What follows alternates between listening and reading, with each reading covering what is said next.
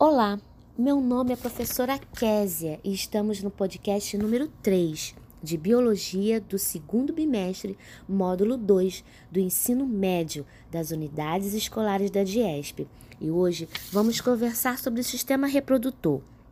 O sistema reprodutor feminino é formado pelos seguintes órgãos: ovário, tubo uterina, útero e vagina.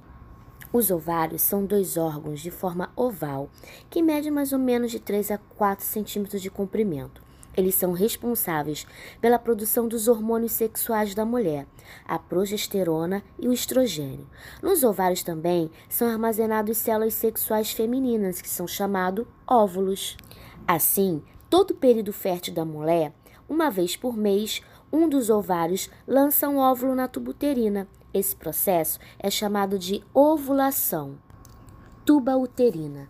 As tubas uterinas são dois tubos com aproximadamente 10 centímetros de comprimento, que unem o ovário ao útero. A partir disso, o óvulo amadurecido sai do ovário e penetra na tuba. Vamos falar sobre o útero? O útero é um órgão muscular oco, grande elasticidade, do tamanho e da forma semelhante a uma pera. Sua principal função é acomodar o feto até o nascimento do bebê e também a implantação do embrião, que nós chamamos de nidação. E por fim, vamos falar da vagina, que é um órgão sexual feminino, atua como um canal que faz a comunicação do útero com o meio excretor e ele possui aproximadamente 8 centímetros de comprimento e 2,5 centímetros de diâmetro. Legal, né? Vamos falar sobre o sistema reprodutor masculino? Os órgãos que compõem o sistema reprodutor masculino são uretra, pênis, vesícula seminal, próstata, canais deferentes, epidídimo e testículos. Os testículos são duas glândulas de forma oval e na sua estrutura cada testículo encontra-se tubos fininhos enovelados chamados tubos seminíferos. Nos testículos são produzidos espermatozoide, que são as células reprodutoras chamadas gametas masculinos. O principal hormônio do sistema reprodutor masculino é a testosterona, responsável pelo aparecimento de características sexuais secundárias, como pelos, modificação da voz. Já o epidídimo são canais alongados que se enrolam, recobrem posteriormente a superfície de cada testículo.